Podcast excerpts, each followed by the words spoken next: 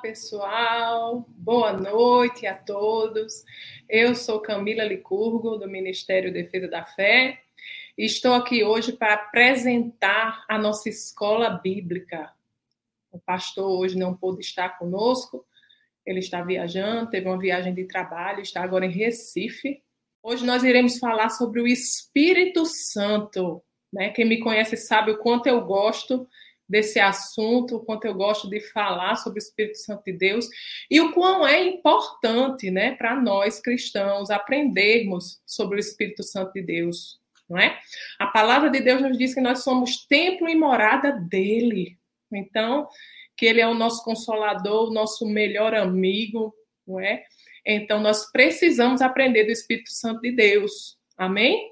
Nós iremos aprender um pouco mais sobre o Espírito Santo de Deus. Amém? Se você está com expectativa aí, é, pega sua Bíblia. Eu quero encorajar você a pegar um papel, uma caneta, anotar todas as referências, guardar isso daí e meditar, tá bom? Meditar, estudar, porque é muito importante esse assunto que vamos tratar hoje.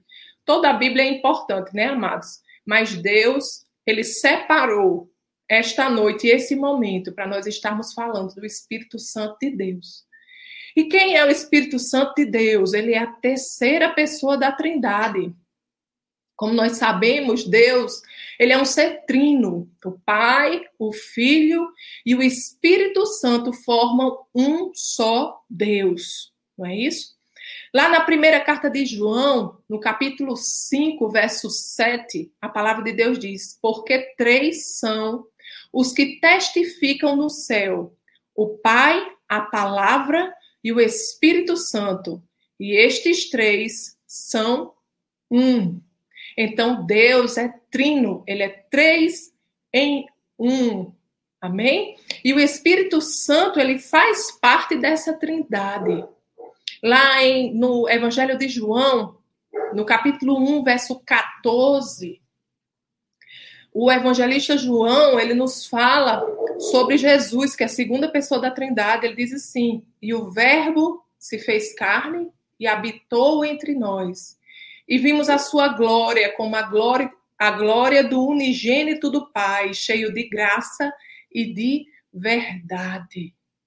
Então nós vimos que Deus é trino, não é? E que Jesus, a palavra, é uma, uma das pessoas da Trindade. A Trindade é o Pai, o Filho, Jesus, que é a palavra, e o Espírito Santo. Eu acho que vocês já devem ter ouvido né, o pastor Tassas falar sobre a Trindade como as dimensões de uma caixa. Né? A caixa nós temos a altura, a largura e a profundidade, não é? E essas dimensões formam uma só caixa. Sem altura, a caixa seria apenas um quadrado, né? E não cumpriria sua função. Sem a profundidade, a caixa ia ser apenas um quadrado em pé e também não cumpriria sua função. Sem a largura, a caixa seria uma linha vertical e também não cumpriria a sua função. Então, assim como a caixa ela é formada por altura, largura e profundidade, assim o nosso Deus é formado por três pessoas. Ele é três em um. Amém? E eles são igualmente importantes. Cada um tem o seu papel na Trindade, certo? E agora é, eu gostaria de falar um pouco para vocês de como o homem se relaciona com Deus, como Deus se relaciona com o homem. Eu acho que para a gente entender um pouco sobre o Espírito Santo, nós precisamos entender como Deus, essa trindade, ele escolheu se relacionar conosco, se revelar a nós. Amém? É, a Bíblia, quando nós lemos a Bíblia, nós vemos que ela é uma re revelação progressiva, né? E ela nos e ela é dividida quanto quanto a esse relacionamento, ela é dividida em três eras: a era do pai, a era do filho e a era do Espírito Santo. Amém? Então a Bíblia, quanto à forma do homem se relacionar com Deus, de Deus se, se relacionar com o homem, ela é dividida em três eras: a era do Pai, a era do Filho e a era do Espírito Santo. Amém? Então, vamos falar um pouquinho da primeira era, a era do Pai. Como é que Deus Pai, a primeira pessoa da, da Trindade, se revelou a nós e como era que ele se relacionava conosco. Amém? Lá em Hebreus, no capítulo 1, a palavra de Deus nos diz assim: Havendo Deus antigamente falado muitas vezes e de muitas maneiras aos pais pelos profetas, a nós falou-nos nestes últimos dias pelo Filho. Então, antigamente, Deus falou muitas vezes pelos profetas. Ele não falava diretamente com qualquer pessoa. Deus não podia se relacionar com qualquer pessoa. Apenas algumas classes de pessoas se relacionavam diretamente com Deus.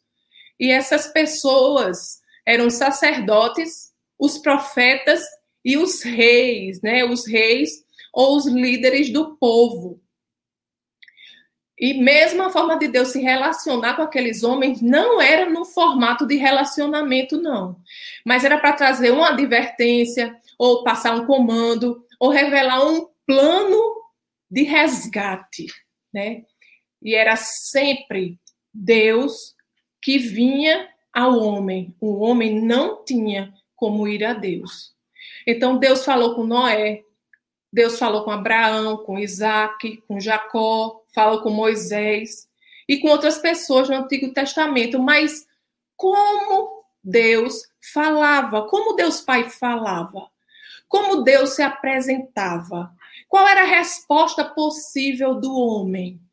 Se você sabe, bota aí nos comentários. Bota aí no chat. Bem? Eu quero, eu quero que vocês se movimentem aí no chat, viu, pessoal? Movimenta aí se o Senhor falar com você, se você ouvir a palavra e essa palavra tratar em seu coração, bota aí um amém, bota aí um glória a Deus. A gente precisa se movimentar. Quanto mais a gente movimenta o chat, mais visualizações a gente vai ter, tá bom? Vamos lá para Êxodo para responder essa pergunta, vamos lá para Êxodo, livro de Êxodo, no capítulo 3. Nós vamos ler do verso 1 ao 6. A palavra de Deus diz assim: E apacentava Moisés o rebanho de Jetro, seu sogro, sacerdote em Midian, e levou o rebanho atrás do deserto. E chegou ao monte de Deus, a Horebe, e apareceu-lhe o anjo do Senhor em uma chama de fogo do meio de uma sarça. E olhou, e eis que a sarça ardia no fogo, e a sarça não se consumia. Glória a Deus. E Moisés disse: Agora me virarei para lá e verei esta grande visão, porque a sarça não se queima. Era um fogo autossuficiente. Amém? E vendo o Senhor que se virava para ver, bradou Deus a ele do meio da sarça e disse: Moisés, Moisés, respondeu ele: Eis-me aqui. E disse: Não te chegues para cá.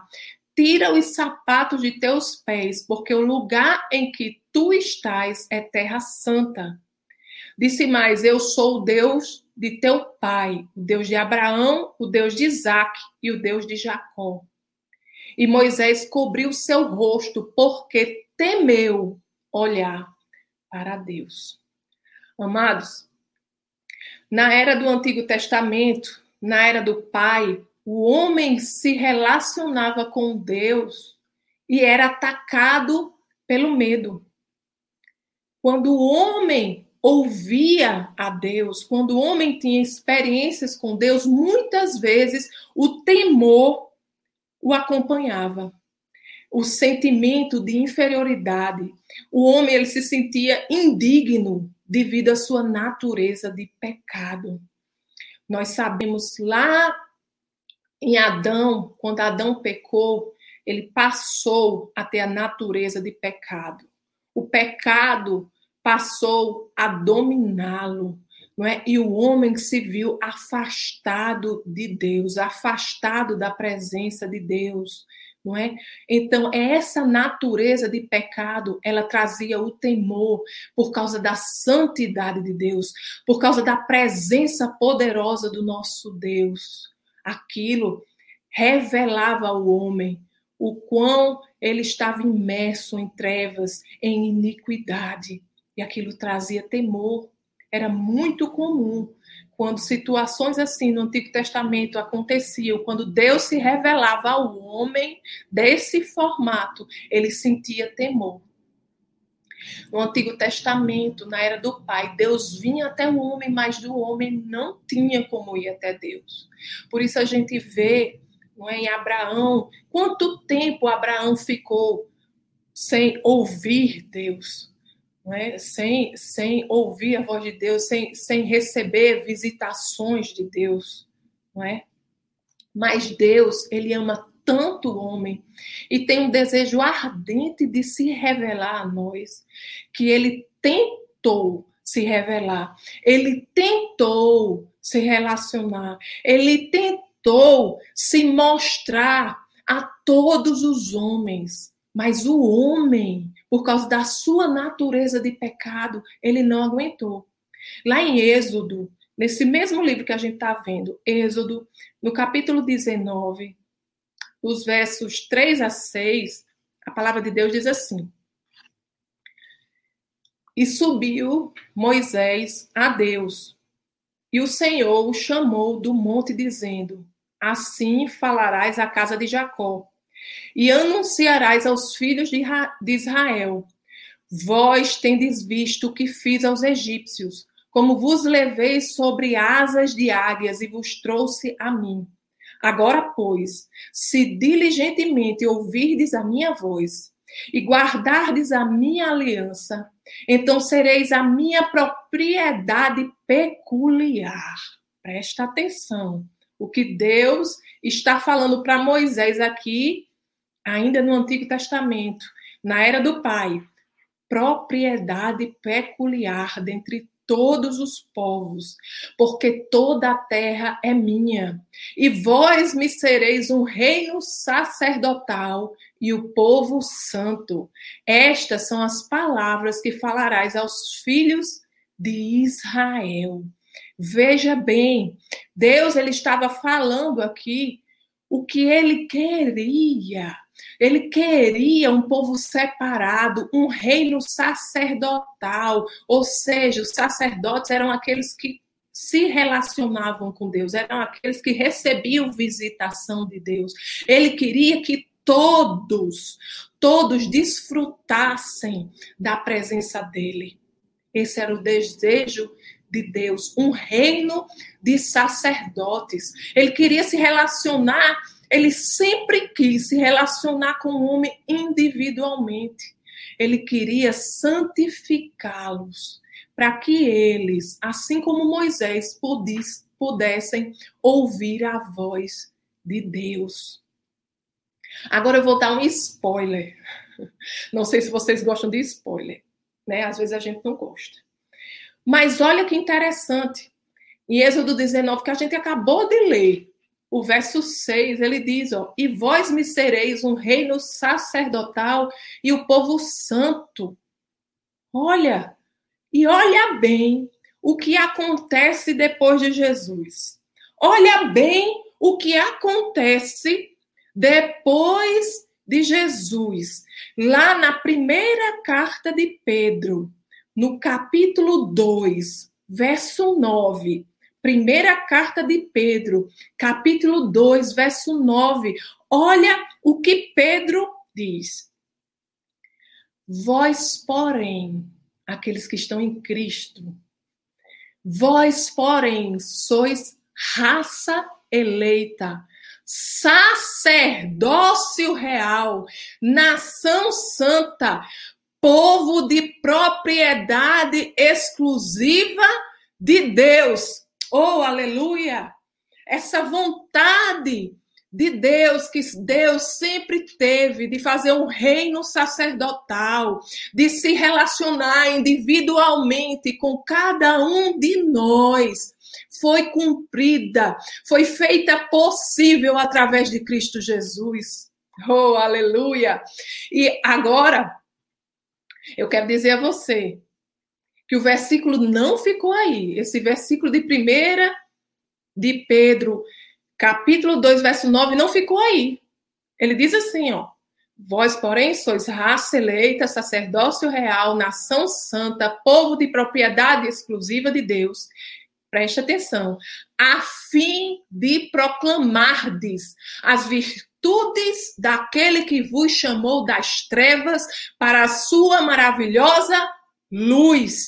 Então nós somos um reino em Cristo Jesus. Nós somos esse reino sacerdotal. Deus, ele adquiriu um povo santo, uma nação santa, povo de propriedade exclusiva dele, mas com uma função nós precisamos proclamar as virtudes, nós precisamos proclamar o Evangelho de Jesus Cristo, nós precisamos proclamar a salvação que há em Cristo Jesus. Aleluia, nós somos tudo isso, amados, com um propósito.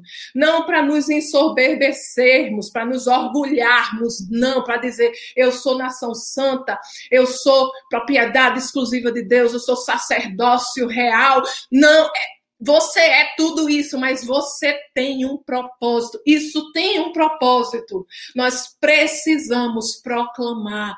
Nós temos hoje em Cristo Jesus, diferente da era do Pai. Em Cristo Jesus, depois que Jesus veio,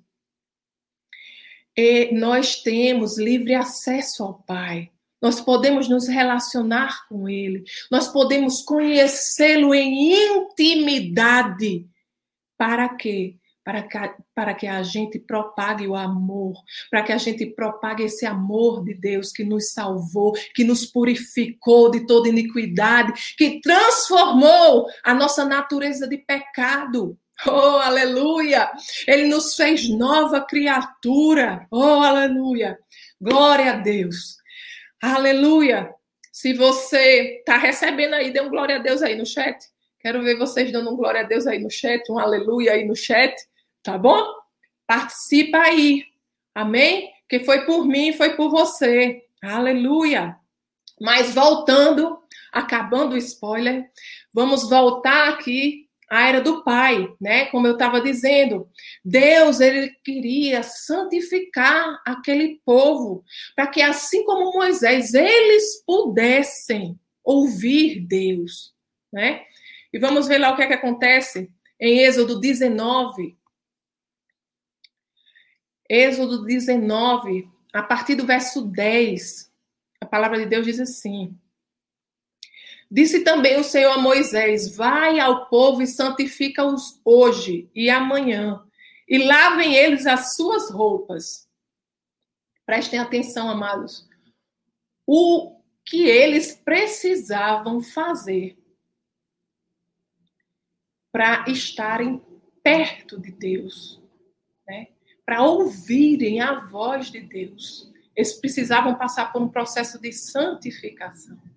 Ele diz: Vai ao povo e santifica-os hoje e amanhã, e lavem eles as suas roupas, e estejam prontos para o terceiro dia, porquanto no terceiro dia o Senhor descerá diante dos olhos de todo o povo sobre o monte Sinai. E marcarás limites ao povo em redor, dizendo: Guardai-vos, não subais ao monte, nem toques o seu termo. Todo aquele que tocar o monte certamente morrerá nenhuma mão tocará nele, porque certamente será apedrejado ou asseteado. Quer seja animal, quer seja homem, não viverá. soando a buzina longamente, então subirão ao monte. Amados, a natureza de pecado do homem era algo que realmente Deus não poderia ter comunhão. Deus é santo e precisava que aquele povo passasse por um processo de santificação. Por isso, e mesmo com todo aquele processo de santificação, ele diz, ó, não poderá nem tocar no monte da presença de Deus, no monte onde iria descer a presença de Deus. E a palavra continua lá em Êxodo 19, diz: Então Moisés, Moisés desceu ao monte ao povo, do monte ao povo, e santificou o povo, e lavaram as suas roupas, e disse ao povo: Estais prontos ao terceiro dia e não vos chegueis a mulher. E aconteceu que ao terceiro dia, ao amanhecer, houve trovões e relâmpagos sobre o monte, e uma nuvem espessa, e um sonido de buzina muito forte, de maneira que estremeceu todo o povo que estava no arraial. Olha a presença de Deus, como era a presença de Deus naquele monte. E continua a palavra dizendo: E Moisés levou o povo fora do arraial ao encontro de Deus e puseram-se ao pé do monte. Todo o monte Sinai fumegava da presença de Deus. Porque o Senhor descera sobre ele em fogo, e a sua fumaça subiu como fumaça de uma fornalha, e todo o monte tremia grandemente. Olha como era tremenda a presença do Senhor sobre aquele monte. E o sonido da buzina ia crescendo cada vez mais. Moisés falava e Deus lhe respondia em voz alta. E descendo o Senhor sobre o monte Sinai, sobre o cume do monte, chamou o Senhor Moisés ao cume do monte. Moisés subiu. E disse o Senhor a Moisés: Desce adverte ao povo que não traspasse o termo para ver o Senhor, para que muitos deles não pereçam. E também os sacerdotes que se chegam ao Senhor se hão de santificar, para que o Senhor não se lance sobre eles. Então disse Moisés ao Senhor: O povo não poderá subir ao monte Sinai, porque tu nos tem advertido, dizendo: Marca termos ao redor do monte e santifica-o. E disse-lhe o Senhor: Vai, desce, depois subirás tu e Arão contigo. Os sacerdotes, porém, e o povo não traspassem o termo para subir ao Senhor, para que não se lance sobre ele. Então Moisés desceu ao povo e disse-lhe isto.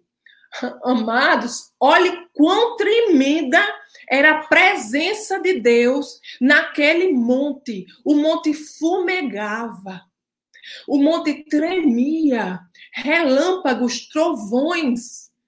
Amados, quão tremendo é isso! E o homem, aquele, aquele povo, ele tem que se santificar. Mas só que a santificação, aquele processo de santificação ali não era suficiente.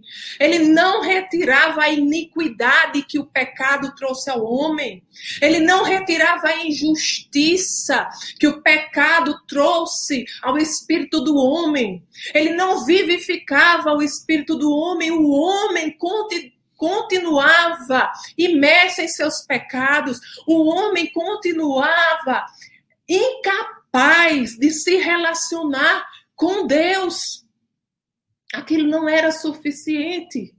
Mas glória a Deus por Cristo Jesus, porque Ele levou sobre si todas as nossas iniquidades. Aleluia. Em Cristo Jesus nós fomos purificados nós fomos santificados. Aleluia! E olha que tremenda essa presença do Pai, né? Essa presença como uma nuvem naquele cume daquele monte, não é? Como era tremendo esses relâmpagos, como era tremendo o tremor, né, do monte, tudo aquilo, a voz de Deus, aquilo era a presença de Deus mas olha só o que a palavra de Deus nos diz para nós hoje em Cristo Jesus.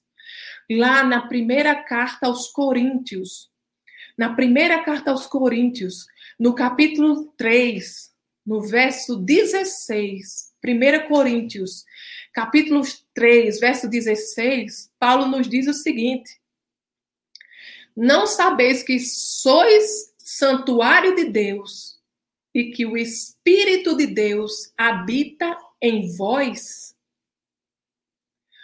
Hoje, através de Cristo Jesus, nós fomos purificados em Cristo Jesus. Nós fomos purificados de toda injustiça, de toda iniquidade.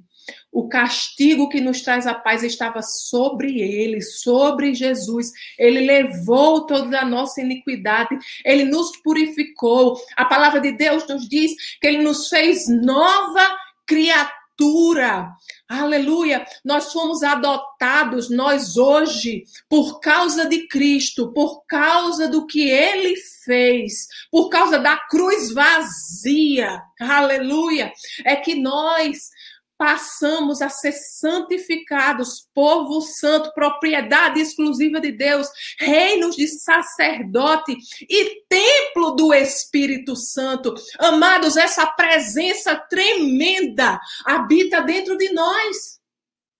Essa presença aí que foi descrita em Êxodo habita dentro de nós a presença de Deus. Deus, o próprio Deus, o Deus Todo-Poderoso, habita dentro de nós. Vocês estão entendendo? Se você está entendendo, avisa aí no chat. Avisa aí no chat. Estou entendendo. Dá um glória a Deus aí. Serrano, já está dando aleluia aí. Glória a Deus, Serrano. Aleluia. Isso é tremendo, amados. Nós precisamos ter essa consciência. Por isso que a palavra de Deus diz que o maior habita em nós, o próprio Deus, o Deus todo-poderoso, habita em mim, habita dentro de você. Essa presença tremenda habita dentro de mim e habita dentro de você. Aleluia, por causa de Jesus. Se você entregou a sua vida a Jesus, se você fez dele o seu Senhor e Salvador, se você é cristão, você carrega essa presença em você. Dentro de você, você é templo e morada do Espírito Santo de Deus. Aleluia. Glória a Deus. Aleluia. Aleluia. Aleluia. Deus, ele ansiava se relacionar com o homem novamente. A humanidade, ela é a coroa da criação. Ela foi criada para um relacionamento eterno eterno com Deus. Mas naquele momento, na era do Pai, no Antigo Testamento, ela estava separada por causa da natureza de, do pecado, por causa da impureza, da injustiça, né? Até que chegou a hora e Deus mandou o resgatador, Jesus Cristo, a segunda pessoa da Trindade. A palavra se fez carne e pagou a nossa injustiça e nos resgatou das amarras do pecado. O sangue precioso de Jesus Cristo nos lavou e nos fez alvos mais que a neve. E por causa dele, podemos entrar hoje na presença de Deus livres de todo medo e de toda inferioridade por causa de Jesus.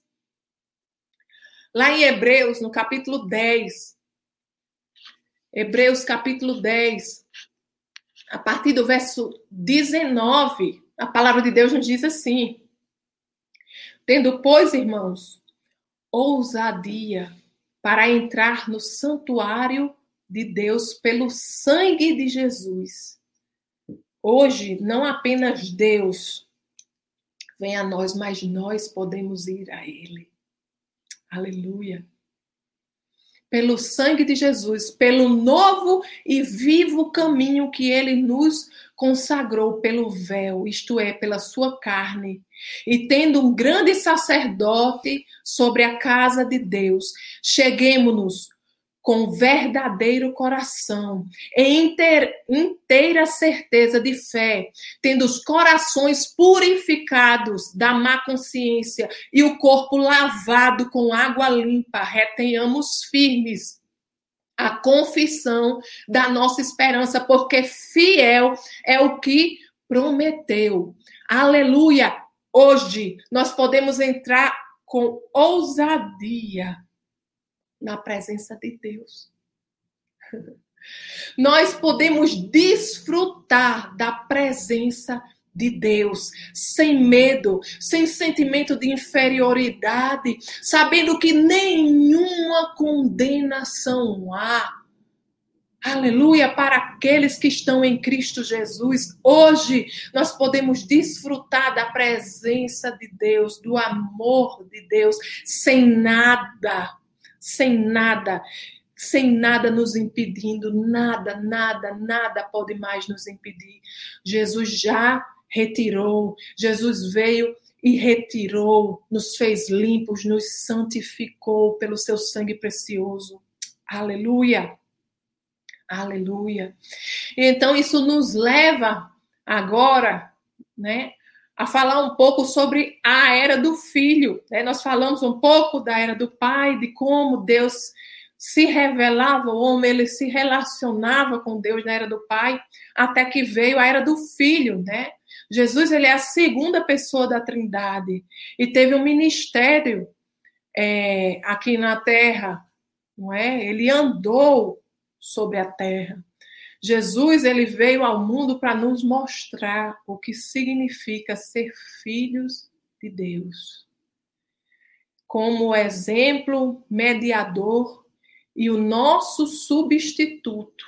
Jesus, ele nos mostrou o que somos, o que temos e o que podemos na aliança que Deus nos propõe nele mesmo, em Cristo. Aleluia. É importante que a gente saiba que Jesus não está mais na terra, mas que ele está com o Pai Jesus, ele veio ao mundo, cumpriu seu ministério e voltou para o Pai. Amém? Isso é muito importante que a gente saiba. Lá em Hebreus, no capítulo 1, Hebreus, capítulo 1, a partir do verso 1, a palavra de Deus diz assim, ó. Nós vamos ler algumas passagens que falam sobre isso, tá bom? Hebreus capítulo 1, é, a partir do verso 1 diz assim: Havendo Deus antigamente falado muitas vezes e de muitas maneiras aos pais pelos profetas, a nós falou-nos nestes últimos dias pelo Filho, a quem constituiu herdeiro de tudo, por quem fez também o mundo, o qual, sendo o resplendor da sua glória e a expressa imagem da sua pessoa, e sustentando todas as coisas pela palavra do seu poder, havendo feito por si mesma a purificação dos nossos pecados, assentou-se à destra da majestade nas alturas. Amém? Jesus veio, ele cumpriu o seu ministério aqui e assentou-se à direita do Pai, na majestade nas alturas. Amém? Então, Jesus, ele está assentado à direita do Pai. Hebreus, no capítulo 10, ele também fala sobre isso. Hebreus, capítulo 10, a partir do verso 10. Diz assim: Na qual vontade temos sido santificados pela oblação do corpo de Jesus Cristo, feita uma vez e assim todo sacerdote aparece cada dia ministrando e oferecendo muitas vezes os mesmos sacrifícios que nunca podem tirar os pecados. É como a gente viu, né? Eles tinham um ritual de santificação, mas aquela santificação, aquele ritual de lavar as roupas, de se apartar de mulher, aquilo não era suficiente para verdadeiramente os santificar não é? E é isso que a palavra está dizendo assim, aqui, não é? Que nunca podem tirar os pecados, mas este, falando de Jesus, havendo oferecido para sempre um único sacrifício pelos pecados, está assentado à destra de Deus. Daqui em diante, esperando até que os seus inimigos sejam postos por escabelo de seus pés. Então Jesus ele está assentado à direita do Pai. Amém? E é importante a gente entender isso. Por que é importante a gente entender isso? Né? Porque Jesus, ele diz, lá no Evangelho de João, é, no capítulo 16, ele diz assim, ó, todavia digo-vos a verdade, que vos convém que eu vá, porque se eu não for, o consolador não virá a vós. Mas quando eu for, vulo enviarei. Amados, então, existiu a era do Pai, depois veio Jesus, que cumpriu o seu ministério aqui na terra e assentou-se à destra do Pai, à direita do Pai. E ele foi, né? Ele ascendeu aos céus e enviou o Consolador o Consolador, que é o, o Espírito Santo de Deus. Lá em João, no capítulo 16, verso 28, Jesus continua dizendo: Saí do Pai e vim ao mundo. Outra vez deixo o mundo e vou para o Pai. Né? Atos, no capítulo 1, nos versos, a partir do verso 8, Atos, capítulo 1, a partir do verso 8, diz assim: mas recebereis a virtude do Espírito Santo que há de vir sobre vós, e ser-me-eis testemunhas, tanto em Jerusalém como em toda a Judéia e Samaria e até os confins da terra. E quando dizia isto, vendo eles, foi elevado às alturas, e uma nuvem o recebeu, ocultando-o a seus olhos. E estando com os olhos fitos no céu, enquanto ele subia, eis que junto deles se puseram dois homens vestidos de branco, os quais lhe disseram: Homens galileus, por que estáis olhando para o céu? Esse Jesus que dentre vós foi recebido em cima do céu, há de vir, assim como para o céu o vistes ir.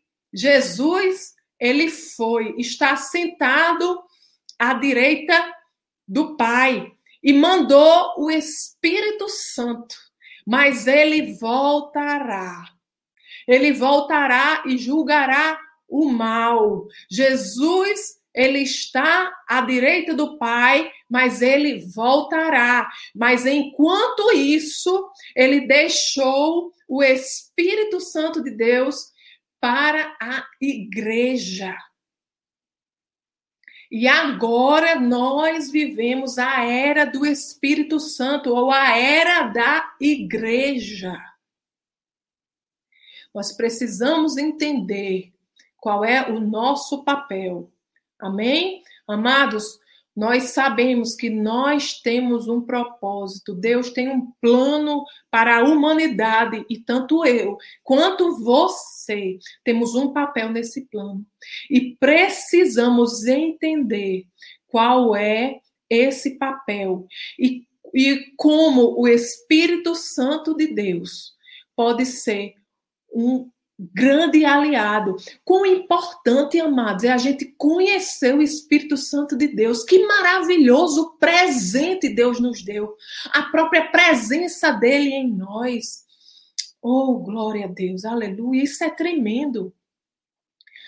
João, no capítulo 14, verso 26, a palavra diz assim: Mas aquele consolador, que consolador? O Espírito Santo que o Pai enviará em meu nome, esse vos ensinará todas as coisas e vos fará lembrar de tudo que vos tenho dito. Ele, Jesus, ele estava falando aqui, no futuro ele fala ensinará e vos fará lembrar, porque ele ainda não tinha ascendido ao Pai. Lembra que a gente viu que ele disse é necessário que eu vá para que o para que o consolador venha? Amém?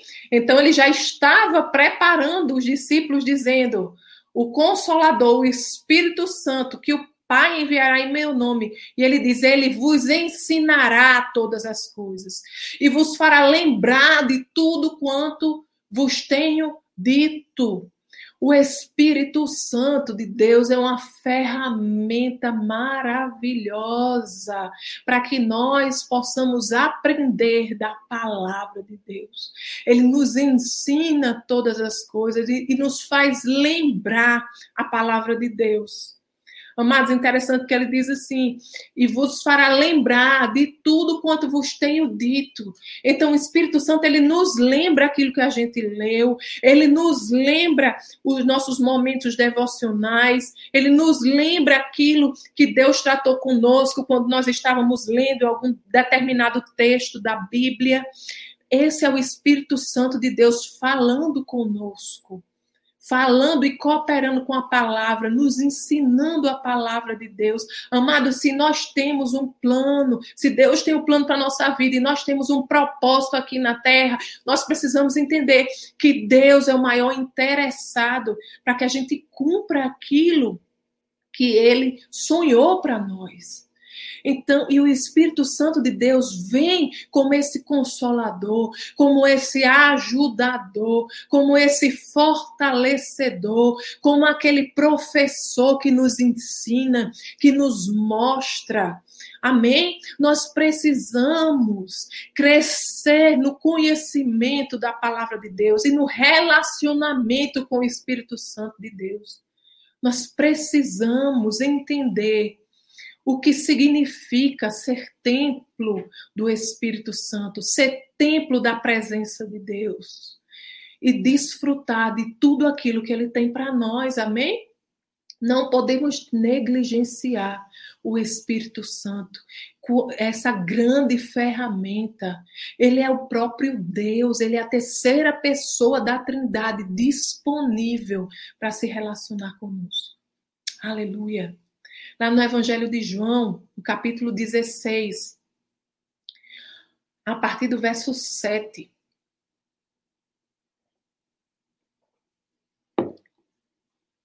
João 16, a partir do verso 7, a palavra de Deus diz assim: Todavia digo-vos a verdade, que vos convém que eu vá, porque se eu não for, o consolador não virá a vós, mas quando eu for, vou-lo enviarei. E quando ele vier, convencerá o mundo do pecado e da justiça e do juízo. Do, do pecado, porque não crê em mim. Da justiça, porque vou para meu Pai e não me vereis mais. E do juízo, porque já o príncipe deste mundo está julgado. Você não é, você não pode se, se alegrar em saber que o papel de convencer as pessoas é do Espírito Santo de Deus, eu me alegro com isso. É um alívio muito grande saber que o nosso papel não é de convencer ninguém. O nosso papel é pregar, o nosso papel é anunciar, o nosso papel é viver a palavra de Deus, é ser carta viva, é ser, é ser testemunha do amor de Deus, da graça do nosso Senhor Jesus Cristo, do poder de Deus.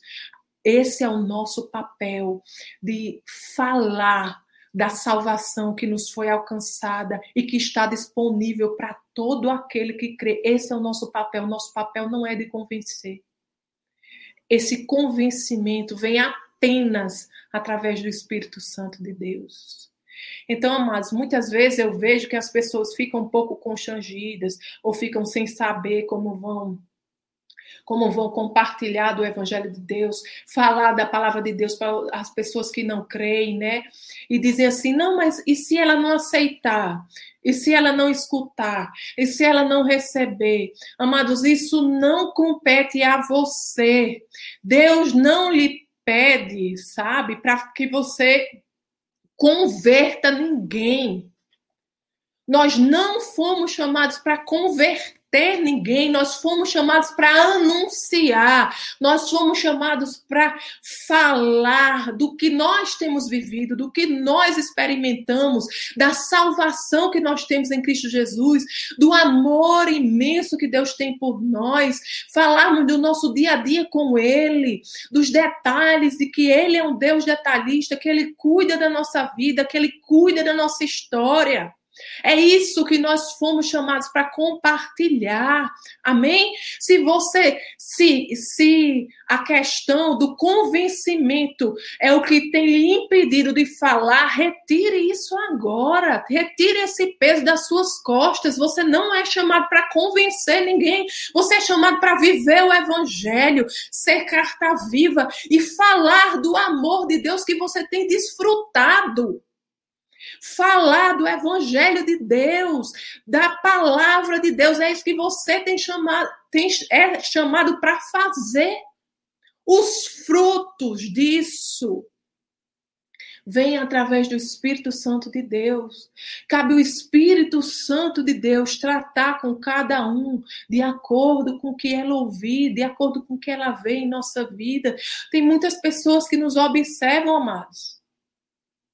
Tem muitas pessoas que nos observam, não é? E ali, só no observar e pensar assim, não, aquela pessoa é diferente. O Espírito Santo de Deus vai tratando nela. Como é? Em que, que ela é diferente? Muitas vezes as pessoas não sabem nem dizer. Não é assim? Então, que a gente não, não deixe de falar do amor de Deus, da graça do nosso Senhor, do Evangelho, da paz, da santificação, da reconciliação, por causa desse peso, sabe, de achar que nós somos obrigados, sabe, que cabe a nós converter o mundo. Não.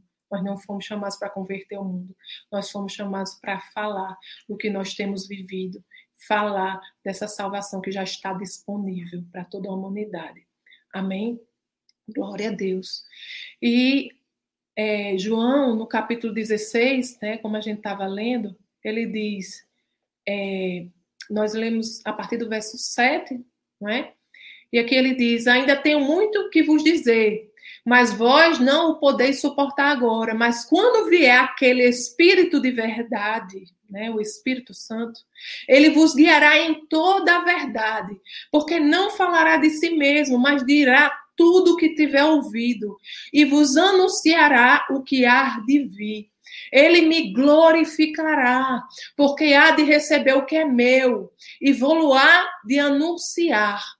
Tudo quanto o Pai tem é meu. Por isso vos disse que há de receber do que é meu e vou-lo-á de anunciar. Amados, glória a Deus. Nós precisamos entender que o agir do Espírito Santo é o agir de toda a Trindade. Ele nos guia pelos planos do Pai e anuncia, ele revela, ele nos ensina, ele nos aconselha. O Espírito Santo, ele ele nos dirige de acordo com o que ele ouviu da palavra de Deus. O que ele ouviu de Jesus, do que ele ouviu de Deus. Então ele nos guia pelos planos do Pai e anuncia a nós o que ouviu da palavra de Deus. Oh, aleluia! Glória a Deus. Amados, e o Espírito Santo ele também é chamado de consolador. Amados, eu não sei vocês, mas o Espírito Santo de Deus, ele é uma ferramenta fundamental para nós nesse tempo. Nós estamos vivendo a era do Espírito Santo, nós estamos vivendo a era da igreja. Jesus ele está sentado à direita do Pai e nos deixou o Espírito Santo para que a gente cumpra o propósito. Agora cabe a mim e a você anunciar. O pai, ele se manifestava a Moisés, ele falava com Moisés, ele falava com Abraão, ele falava para Jacó, ele falava dos planos dele. Jesus, ele veio, ele veio, a palavra de Deus se fez carne e nos mostrou o que significa ser filho de Deus. Ele nos resgatou, ele nos purificou, ele nos lavou, ele nos fez filhos do Deus Todo-Poderoso e subiu, está à destra do Pai e nos enviou o Espírito Santo e agora ele nos diz: vão e façam. Vão e anunciem. Vocês nunca estão sós. E nos fez templo e morada do seu Espírito. Nós nunca estamos sós. O Espírito que é o nosso consolador. o Espírito que nos ensina, o Espírito que nos guia, o Espírito que nos revela a vontade de Deus. Aleluia, nós precisamos entender que esta é a era da igreja, esta é a era dos filhos de Deus se levantarem e fazerem o nome do Senhor conhecido, fazerem essa salvação conhecida. Aleluia. Aleluia, amados, e eu não sei como seria isso sem o Espírito Santo. Como seria isso se estivéssemos sós, se estivéssemos sem Deus? Aleluia, glória a Deus pelo Espírito Santo. Amados, não há vida cristã sem o Espírito Santo. Não há.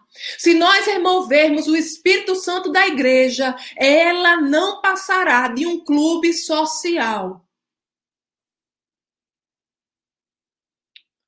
Discutindo palavras, palavras e sem vida.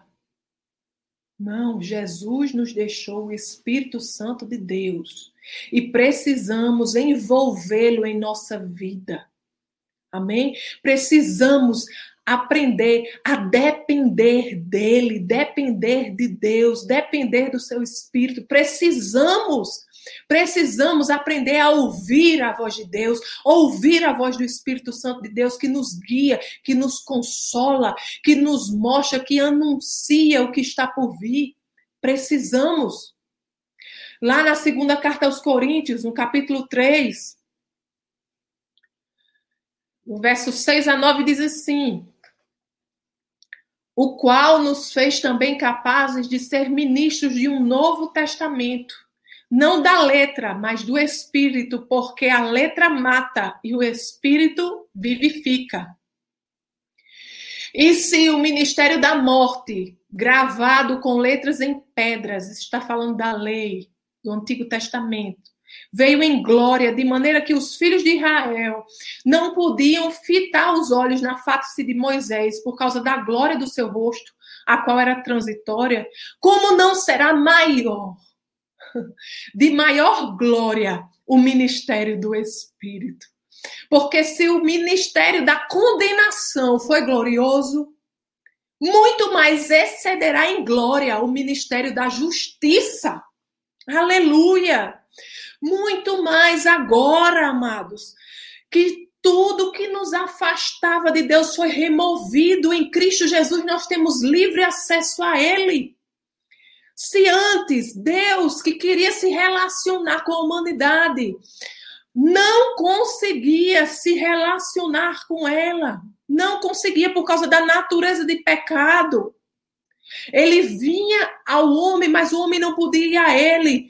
Quanto mais agora que toda iniquidade foi retirada, toda injustiça foi retirada, ele nos lavou, ele nos purificou, nos fez templo do seu espírito.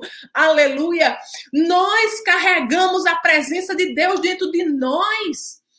E aqui Paulo está dizendo: é, quanto mais glorioso, muito mais excederá em glória o ministério da justiça.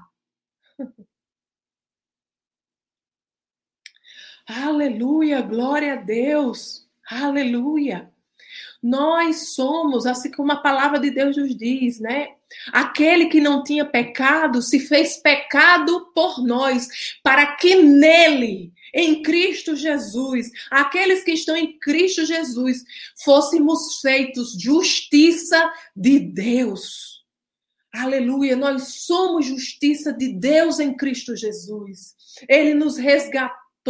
Nós somos livres de toda iniquidade daquilo que nos separava de Deus. Aleluia!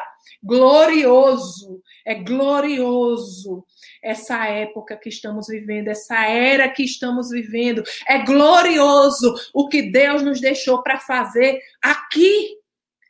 Aleluia! E o que você está fazendo com aquilo que Deus lhe deixou? O que é que você está fazendo com essa presença que você carrega dentro de você? O que é que você está fazendo com o Espírito Santo de Deus que habita dentro de você?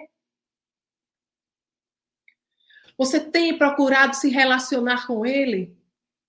Amados, sem o Espírito Santo não há visão, não há paz, não há liberdade. A igreja está aprisionada sem o Espírito Santo.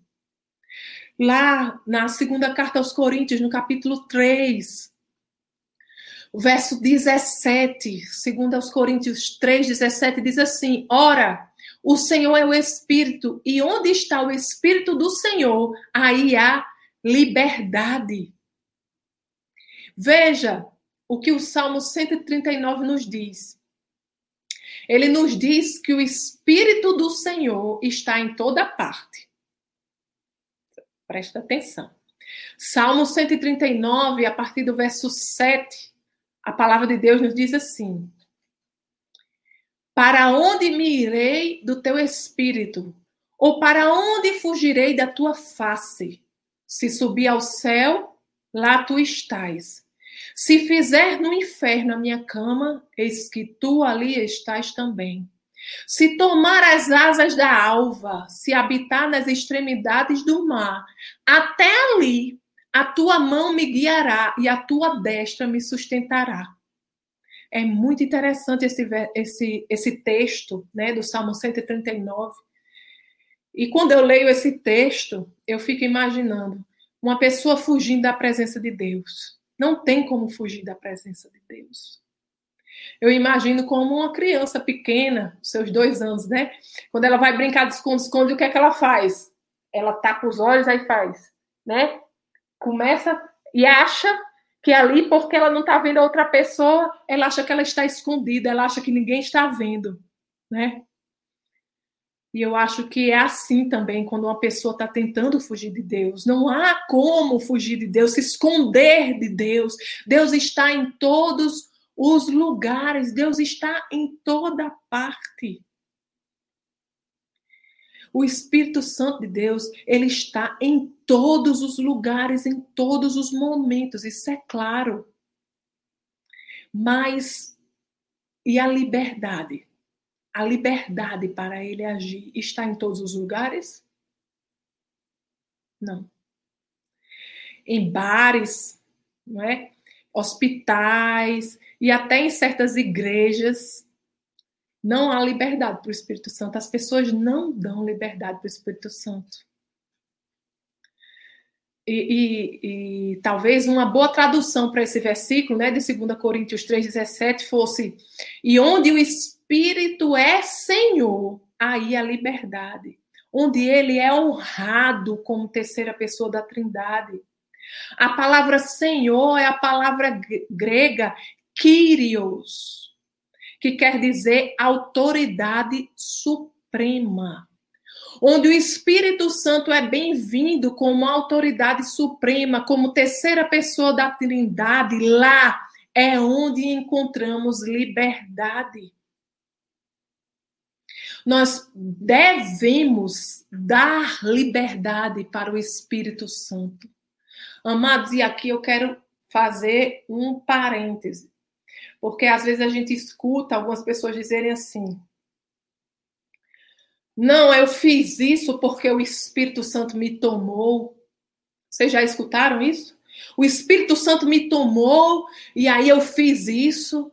E peraí. O Espírito Santo de Deus é um cavalheiro. O Espírito Santo de Deus não toma ninguém. Amados, desde que nós nascemos de novo, desde que nós aceitamos Jesus, nós precisamos decidir. Nós precisamos escolher se nós queríamos ou não. Deus, desde o começo, desde Adão e Eva, desde a criação da humanidade, Deus trabalha com o nosso livre-arbítrio. Deus, ele não força ninguém a nada. Deus, o Espírito Santo de Deus, ele é um cavalheiro.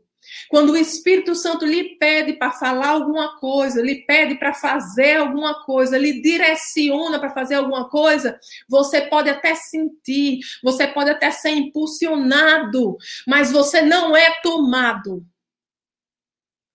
Amém? Ele não lhe toma. A palavra de Deus nos diz que o, que o Espírito está sujeito ao profeta, amém? Ele trabalha com as nossas escolhas, mesmo o Espírito Santo falando para nós, nos direcionando a fazer algo, a falar algo. Mesmo assim, cabe a nós a decisão de fazer, de falar ou não. Então, por favor, essa história de que o Espírito Santo toma e eu fiquei não sei o quê, não, isso daí não existe. Amém? O Espírito Santo de Deus é um cavalheiro e ele não anula o nosso livre-arbítrio. Amém? Glória a Deus. Então, amados, voltando aqui, fechando parênteses, nós devemos dar liberdade ao Espírito Santo. Né? Se a gente for ler o livro de Atos, em todo o livro de, de Atos, a gente vai ver o quanto o Espírito Santo estava envolvido em tudo que a igreja primitiva fazia e como ele era parte vital da vida deles. Em todo o livro de Atos, eu vou citar algumas passagens aqui para você, Atos 5:3, Atos 5:9, Atos 5:32, Atos 7:51, Atos 11:12, 11:28, 13:4, 15:28, Olha, o, o, o, capítulo 16 também, capítulo 18, capítulo 19, capítulo 20, como eu disse, o livro de Atos todo, todo. Você vai ver que o Espírito Santo de Deus estava sempre envolvido com a igreja primitiva, né? E, e ouvir a voz de Deus era algo muito natural Ouvir a voz do Espírito Santo era algo natural para a igreja primitiva. E é uma coisa, às vezes, rara de ver hoje. Por quê? Não deve ser assim. Porque o Espírito Santo de Deus continua o mesmo. É o mesmo Deus. Mas será que nós o temos buscado? Será que temos honrado a sua presença em nós? Será que o temos respeitado? Lá em Atos, no capítulo 2, verso 17, diz assim: e nos últimos dias acontecerá, diz Deus, que do meu espírito derramarei sobre toda a carne. É importante você saber se você aceitou Jesus como seu Senhor e Salvador, você é templo e morada do Espírito Santo de Deus. Você tem o Espírito Santo de Deus. Você tem o Espírito Santo de Deus. Lá em Atos, no capítulo 2, verso 39, diz: Porque a promessa vos diz respeito a vós, a vossos filhos e a todos os que estão longe, a todos quanto Deus, nosso Senhor, chamar. O relacionamento com o Espírito Santo de Deus é para mim e para você, para aqueles que estão perto, para aqueles que estão longe, para todos quantos Deus, nosso Senhor, chamar. Se você é filho de Deus, se você entregou sua vida a Jesus, fez Jesus seu Senhor e Salvador, você é templo e morada do Espírito Santo de Deus. Você pode ouvir a voz de Deus. Você pode se relacionar com Deus. Você pode chegar com ousadia diante do trono da graça. É o mesmo Espírito e é para mim e para você. Algumas pessoas dizem assim: não, é, o Espírito Santo de Deus aquilo né, de Atos, da igreja primitiva, que nós vemos né, milagres, nós vemos o Espírito Santo é, é, revelando os planos, né, nós vemos os, os apóstolos curando, né, milagres acontecendo através dos apóstolos, né, e algumas pessoas dizem: não, não, aquilo é para aquela época.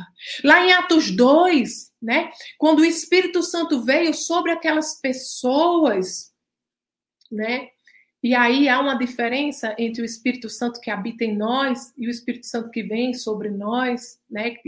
Depois a gente pode falar um pouco sobre isso.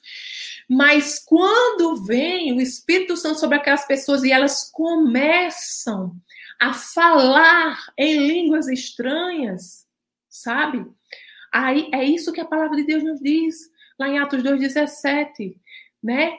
Diz que aquilo é uma promessa de Deus que se cumpriu naquele lugar. E nos diz também que aquilo ali é para todos os que estão longe, a todos os quanto Deus, nosso Senhor, chamar. Então é para mim e para você também. É para mim e para você também. Deus não tem filhos preferidos. Nós continuamos sendo dependentes de Deus, tanto quanto a igreja primitiva. Nós continuamos, sabe, precisando ouvir a voz de Deus, precisando ouvir o guiar do Senhor, precisando ouvir a voz de Deus, ser dependente de Deus em tudo. Nós precisamos. Amados, ai de nós viver a nossa vida achando que a gente sabe de alguma coisa. Nós precisamos do Espírito Santo de Deus. Deus sabe disso e por isso ele enviou. E essa promessa é para mim e para você. Aleluia. Glória a Deus. Aleluia. Agora, para a gente aprender e buscar entender a obra e o poder do Espírito Santo, nós precisamos conhecê-lo e saber quem ele é. Primeiro que tudo, a gente precisa entender que o Espírito Santo de Deus, ele é a terceira pessoa da Trindade, ele é uma pessoa. Então, como terceira pessoa da Trindade, ele é Deus. Então, ele é infinitamente santo, infinitamente sábio, ele é poderoso. Ele é gentil, ele é sensível, ele é compassível. Ele é digno de receber reverência. Sabe, amados? O Espírito Santo de Deus, ele é uma pessoa. E ele deve ser honrado como uma pessoa. Lá em Mateus, no capítulo 13, a partir do verso 54, a palavra de Deus diz assim: e chegando à sua pátria, ensinava-os na sinagoga deles, de sorte que se maravilhavam e dizia: De onde veio a este a sabedoria e estas maravilhas? Não é este o filho do carpinteiro? E não se chama sua mãe Maria e seus irmãos Tiago e José e Simão e Judas? E não estão entre nós todas as suas irmãs? De onde lhe veio, pois, tudo isso? E escandalizavam-se nele. Jesus, porém, lhes disse: Não há profeta sem honra, a não ser na sua pátria e na sua casa. E olhe, preste atenção. A palavra diz assim: não fez ali muitas maravilhas por causa da incredulidade deles.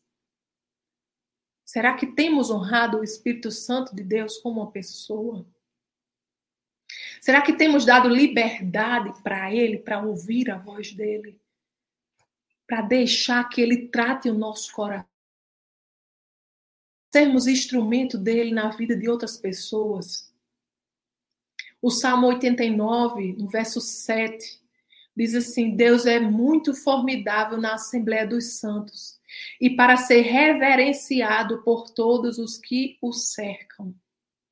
O Espírito Santo de Deus, ele precisa ser reconhecido como Deus, como terceira pessoa da Trindade. Ele deve ser honrado como Deus ele é uma pessoa. Eu não estou dizendo que ele é humano, amém?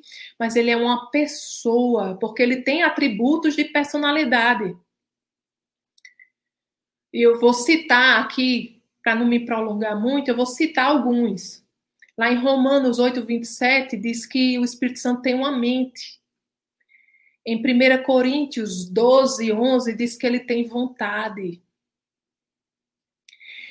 Em Romanos 15, 30 e Gálatas 5, 22, diz que ele tem amor e alegria. Diz, a palavra de Deus também nos diz lá em Atos 9, 31 que ele conforta. Hebreus 3, 7 nos diz que o Espírito Santo fala.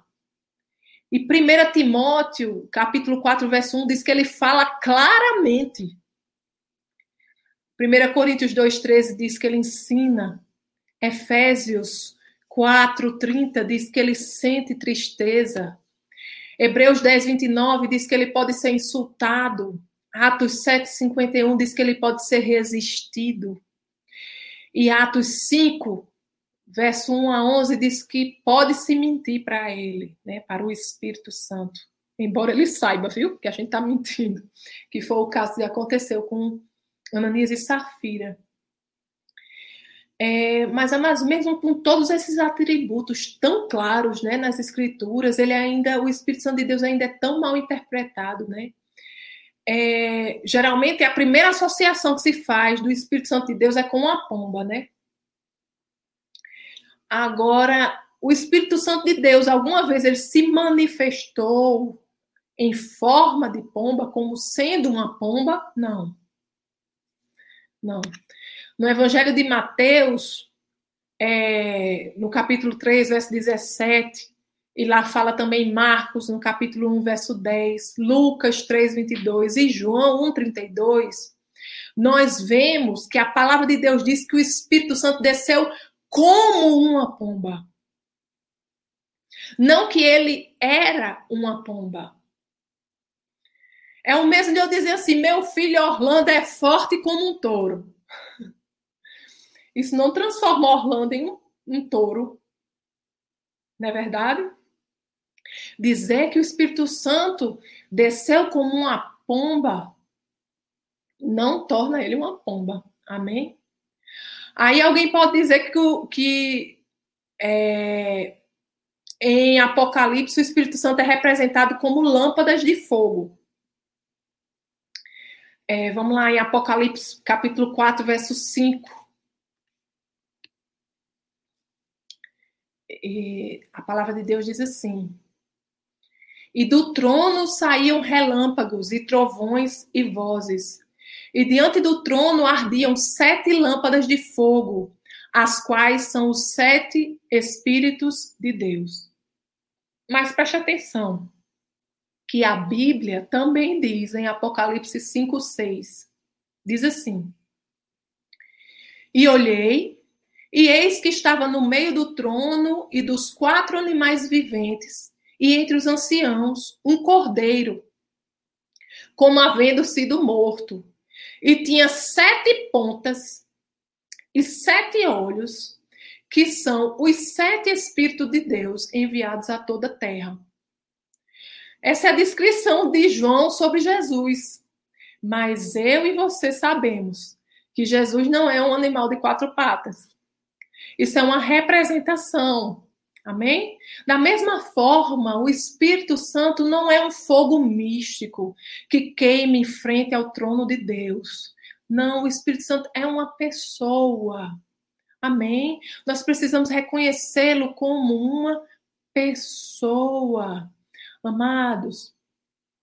E a gente precisa, como uma pessoa que ele é, como Deus que ele é, a gente precisa dar liberdade a ele. A gente precisa convidá-lo a fazer parte do nosso dia a dia. A gente precisa desenvolver uma vida de oração e criar uma dependência do guiar de Deus. O Espírito Santo de Deus é Deus. O Espírito Santo foi enviado a nós como um instrumento de Deus para fazermos e cumprirmos a vontade dele aqui na terra. Amados, ele nos chamou aqui. Nós estamos aqui hoje com um propósito e Deus conta comigo e com você. Então, nessa noite, para a gente encerrar, sabe, amados? Eu queria que você procurasse desenvolver, procurasse conhecer a terceira pessoa da Trindade, procurasse conhecer o Espírito Santo de Deus em seus momentos devocionais, em leitura bíblica, não despreze o ensinamento do Espírito Santo.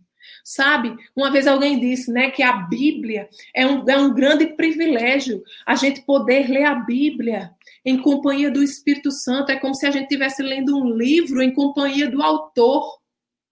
Ele nos ensina, ele nos revela, ele nos mostra. Nós sabemos que o Espírito Santo em nós, ele produz frutos, né? Em Gálatas 5:22 não fala disso, né?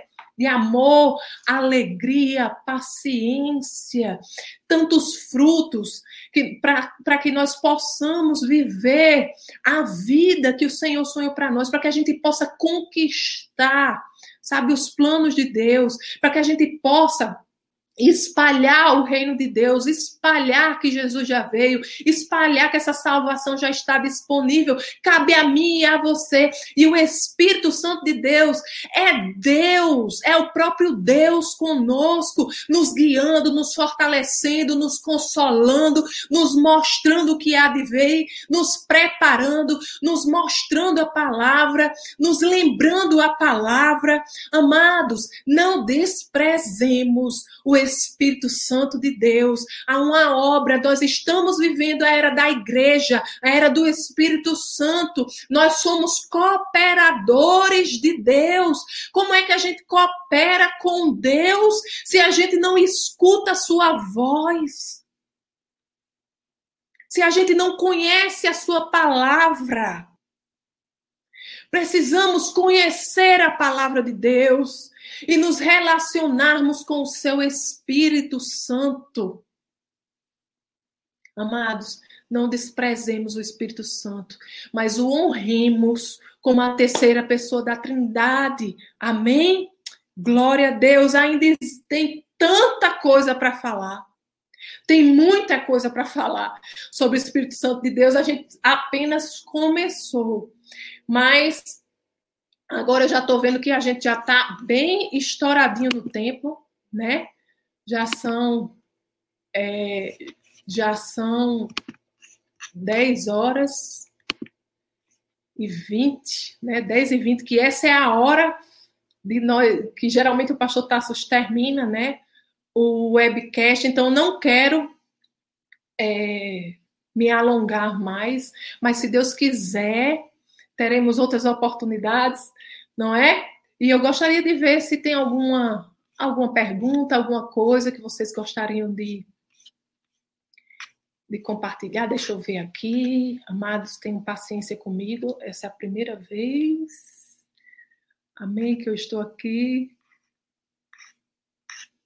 Aleluia, mas eu espero que vocês vocês receberam alguma coisa do Senhor? Amém? Espero que sim. Eu recebo muito. Aleluia. Maria Ângela, né? Campolina diz a paz do Senhor. Que prazer, pastora, que Deus use sua vida para falar conosco. Sou de BH. Eita. Um beijo aí para Maria Ângela e o pessoal do BH. Amém. Minha filha Tásia, boa noite. Boa noite, filha. Que bom que você está aqui. Carlos Serrano, acabei de aprender essa novidade. Eita glória. Amém. Glória a Deus. Todos os dias a palavra de Deus se renova, né? E a gente vai recebendo revelação do Senhor e a gente aprende algo novo. Sueli botou pai, Sueli de BH, avó de Larinha. Eita, avó de Larinha. Larinha é uma figurinha linda. Última vez que eu estive em Natal, me assustei como ela está grande. Esse povo cresce, né? Não, Sueli? Minha querida Kátia, daqui de Brasília, boa noite, minha pastora linda. Boa noite, querida. Simone Miranda, boa noite. Daniel Silva. Adão e Eva só teve medo de conversar com Deus depois de pecar, né? Exatamente. Depois que, que eles pecaram, né? Lembra que Deus ele fala assim, né? É, Para não comer do fruto da árvore, né? Senão eles morrerão. Então a natureza de pecado entrou no homem, o homem passou a ter a natureza de pecado né? Então, foi, foi através dessa natureza de pecado que chegou o temor, sabe? Não o temor, quando eu falei aqui temor, não foi temor no sentido de reverência, mas o temor de medo mesmo. Eles tinham medo por causa da santidade de Deus, porque eles viram alguma coisa mudou em mim. Alguma coisa mudou, não dá mais para me relacionar com Deus, não dá mais. Alguma coisa foi separada, alguma coisa quebrou. Eu não sou mais o mesmo. Exatamente, Daniel. Esse, esse medo veio depois do pecado. Amém? É tanto que hoje, quando nós somos removidos, né? Quando nós entregamos a nossa vida a Jesus, né, nós somos lavados de toda impureza, de toda natureza de pecado, né? Nós somos feitos nova criatura. Nós somos tão limpos que o próprio Deus vem habitar em nós, né? o trabalho, aquilo que, os, que Jesus fez por nós foi algo tão grandioso que ele nos santificou. Não é? Nós não, não, não estamos mais amarrados pelo pecado. Não há mais iniquidade em nós. Nós podemos nos relacionar livremente a Deus e esse medo não existe mais, não é? Quando nós oramos, nós não temos mais medo de Deus, mas nós sabemos que nos relacionamos com Deus que é amor. Ele sempre foi amor, mas nós é que mudamos, não é? Com pecados, isso foi mudado, veio medo. Muito bem, boa observação, Daniel.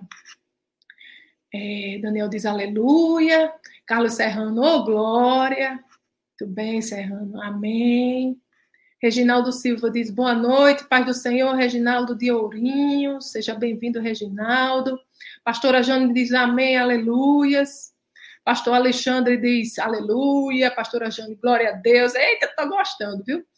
João Batista diz glória a Deus, amém. Kátia diz aleluia. Simone Miranda, glória a Deus, aleluia. Eita, glória a Deus que vocês estavam comigo, né? Amém, amém, amém. Daniel diz: Deus seja louvado. Carlos Serrano diz: graças a Deus por vivermos na era do Filho e do Espírito Santo, aleluia. Nós vivemos na era do Espírito Santo, na era da igreja, amém? Jesus, ele subiu, está sentado à destra, né, de Deus, e ele diz: agora é com vocês. Não é isso que ele diz lá em Marcos 16? Eu pensei que eu ia eu ia ensinar sobre o Espírito Santo e não ia falar sobre Marcos 16, mas já que Serrano falou isso, vou pegar aqui minha Bíblia rapidinho. Diz assim, Marcos 16, ele diz assim, ó, lá no final, quando Jesus vai ascender aos céus antes, né, dele ascender aos céus, ele diz assim, ó. E disse-lhes: Vão, verso 15: Vão pelo mundo todo e preguem o evangelho a todas as pessoas. Quem crê e for batizado será salvo, mas quem não crê será condenado. Estes sinais acompanharão os que crerem em meu nome. É no nome de Jesus, viu? Não é no nome de profeta Fulano, nem de pastor Cicrano, não, no nome de Jesus. Só no nome de Jesus. Em meu nome expulsarão demônios, falarão novas línguas, pegarão em serpentes, e se beberem algum veneno mortal, não lhes fará mal nenhum, e porão as mãos sobre os doentes e estes ficarão curados. Jesus, ele está sentado à, à destra do Pai, e antes dele ir, ele disse: Olha, eu estou indo, mas agora vocês vão ficar. E agora cabe a vocês ir e pregar o evangelho, ir e falar as boas novas, ir e ser instrumento de Deus aqui nessa terra, ir e desfazer as obras do diabo. Amém? Isso foi que Jesus, Jesus, quando ele acendeu os céus, ele diz: Olha, vocês vão ficar aqui, vão receber o Consolador e vão fazer isso. Amém? Então, cabe a nós, a gente precisa saber, a gente está na era da igreja. Jesus está à direita, Cabe a nós agora fazer. A responsabilidade está conosco. Amém? É, Daniel fala que Daniel Silva diz tipo um vulcão. Eu acho que ele estava falando da presença, né? É isso mesmo. Tipo um vulcão, quando sai aquela fumaça, não é? Tremenda a presença de, do Pai. Serrano falou exatamente, Daniel. Daniel diz, é, verdade, Serrano, que privilégio e graça. Deus é grande, né? Essa presença habita dentro de nós. Glória a Deus. Carlos Serrano, glória a Deus por estas verdades. Aleluia, aleluia, aleluia. Daniel, tremendo. Jesse, sim, estou. Jane, a pastora Jane diz: Aleluias, pastora. Então podemos interpretar que Deus revelou na época de Abraão seu grande poder e na época de Moisés ele já revelou sua santidade. A gente pode falar um pouco, olhe, dar uma aula só para falar sobre isso, viu? Dá uma, é uma aula só para falar sobre isso. Mas ali ele mostrava do seu poder, da, do poder de Deus, de quem ele é. Ele é o Deus Todo-Poderoso, né? Ali, verdadeiramente, é, é, pastora Jane, fica revelado é, a impossibilidade sabe? Do homem, fica revelada a grandeza de Deus e o quanto o pecado atrapalhava esse relacionamento do homem com Deus. Quando a gente vê naquela, naquele texto em Êxodo, eu acredito que é Êxodo 19, não é? Aquele texto fica bem claro o quanto Deus é grande, o quanto Deus é santo, o quanto Deus é poderoso e o quanto o pecado retirava, impedia o homem de se relacionar com ele. É principalmente isso que a palavra de Deus quer que fique bem ressaltado para nós. Amém? Deus, ele é o mesmo, é o mesmo Deus, é como o pastor diz, né? A Bíblia é um livro que conta uma história só, né? Do começo ao fim, ela conta uma só história. É? Então é o mesmo Deus. Tem pessoas que dizem é o Deus do Velho Testamento, Deus do Novo Testamento, não. É um Deus só. Agora, a forma do homem se relacionar com Deus, de Deus se relacionar com o homem, é que se difere por causa do pecado. Amém? Então é importante que a gente a gente tenha ressaltado isso, que a gente possa ter gravado e aprendido isso. Amém? Kátia botou, estou entendendo. Carlos Serrano botou, Deus é doidinho por nós, aleluia. É, é sim, viu? É um amor grande, é um amor tremendo. Ai, é maravilhoso esse Deus, né? Daniel, totalmente. Serrano, que Deus maravilhoso. Kátia, obrigada a Deus por Jesus. Daniele, Daniele Lacerda, aleluia. Daniel, plano perfeito. É, Kátia botou, qual é a versão dessa Bíblia? Eu acredito que a gente está usando a Almeida eu, eu gosto de pregar muito é, com a NVI, porque eu acredito, não por, pela questão da tradução, mas é só porque a questão da. que eu acredito que seja mais fácil, né, das pessoas entenderem tudo, mas eu acho que essa aula estava na Almeida, amém? Daniel, Kátia, tô vendo que é Almeida, revista e atualizada. Kátia aí. Acho que não, tal. Então, é, Serrano continua falando, né? Que privilégio termos o Espírito Santo dentro de nós. É, diga aí. Daniel, testemunho na prática, Cática, exatamente assim. Daniel, o amor do nosso Deus é constrangedor, é isso mesmo. Glória a Deus. Sem ele, estamos fritos na gordura do sapo. Daniel coloca. Eita, é isso mesmo, viu? Pense. Sem Deus, a gente não é nada é uma poeirinha, né? É, é como uma cortiça, né? Solta no meio do oceano, sem direção, sem segurança alguma, sem saber, né? Para onde vai, nem de onde vem, né? Glória a Deus pelo Senhor, pelo Espírito Santo de Deus. Serrano botou, somos nós que temos que propagar a palavra sendo guiados pelo Espírito Santo. Isso mesmo, Serrano. Cabe a nós. Jesus veio, mostrou, pagou o preço, né, por nós e cabe a nós agora. Cabe a nós fazermos a nossa parte, né? É, alguém já disse, né, que a salvação é o presente de Deus para nós, mas o que nós fazemos com ela, né, a nossa vida é o nosso presente para Ele. Como é que você está vivendo a sua vida aqui? Amém? Está vivendo para Ele, você entregou sua vida a Ele. Se você entregou sua vida a Ele, né? O pastor costuma dizer: faça a lista das suas prioridades. Aquilo que vem em primeiro lugar é o seu Deus. O que tem vindo em primeiro lugar na sua vida? Amém? Para pensarmos. É, Ricardo botou glória a Deus, verdade. Verdade, glória a Deus. É, deixa eu ver aqui, tem muita coisa. Muita coisa, muita coisa. Deixa eu ver aqui. É, aleluia, aleluia, amém, glória a Deus. Espero que Deus, em Deus, que tenhamos mais oportunidades com a senhora. Amém, eu gostei também, viu? Que bom que você gostou, Serrano. Glória a Deus, Deus é maravilhoso, né? Eu também, eu sempre recebo muito do Senhor quando estou preparando essas aulas. É muito bom. Pastora Jane, amém. Recebi muito, minha pastora, Kátia, minha pastora. Pastor Alexandre, aula maravilhosa, alto nível, top demais. É Jesus que é top, né? Amém.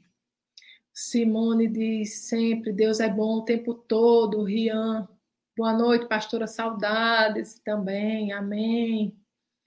Judson, aula top, glória a Deus, glória a Deus por isso. Né? Elizabeth Andrade, glória a Deus, Parnamirim, mais uma noite de bênçãos. É isso aí. Elizabeth, Parnamirim, Jane, amém. Jane, amém. Aula top das galáxias, bênção. Eita, glória é forte, é forte, sempre é forte. Quando a gente fala da palavra de Deus, sempre é forte, sempre é glorioso, sempre a gente aprende. O, esse tópico, esse tema do Espírito Santo de Deus é uma coisa que eu gosto muito de falar, mas sempre eu aprendo, sempre Deus fala comigo e eu espero em Deus ter sido um instrumento dele na sua vida, ter sido um instrumento dele para você possa entender um pouco e possa crescer no relacionamento com o Espírito Santo de Deus, criar essa dependência de Deus em todos os aspectos, tá bom?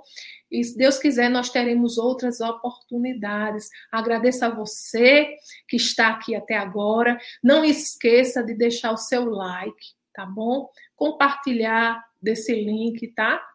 E se você está conosco, se você tem sido abençoado pelo nosso ministério, se você tem recebido né, é, de Deus, né, através da palavra que você tem ouvido aqui, e o Senhor tocou em seu coração para você ofertar no ministério, se você pertence ao ministério, se você tem se alimentado aqui do ministério, da igreja, é, e deseja dizimar também, não é? é? Você pode fazer isso através do nosso Pix, eu acredito que o pessoal da mídia vai colocar aí, não é? O Pix, é, as informações para que você possa ofertar nosso ministério. Nosso ministério, ele existe e ele se move com as suas doações. Amém? Doações de pessoas como vocês é que fazem a gente avançar e alcançar ainda mais pessoas. Então, se você sente tocado, né, para ofertar e se você deseja dizimar, é, faça isso através do nosso Pix, tá bom? Da nossa conta, que vai aparecer aí na tela, tá bom? Eu agradeço a todos a oportunidade. É, a minha oração é que vocês tenham uma noite abençoada, que Deus, que o Espírito Santo de Deus possa tratar no coração de vocês e possa trazer sede e fome da palavra e da presença dele, tá bom? Deus os abençoe grandemente e até uma próxima oportunidade. Fiquem com Deus.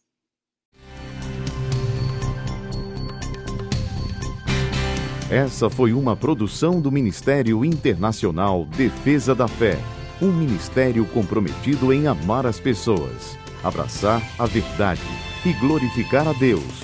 Para saber mais sobre o que fazemos, acesse defesadafé.org.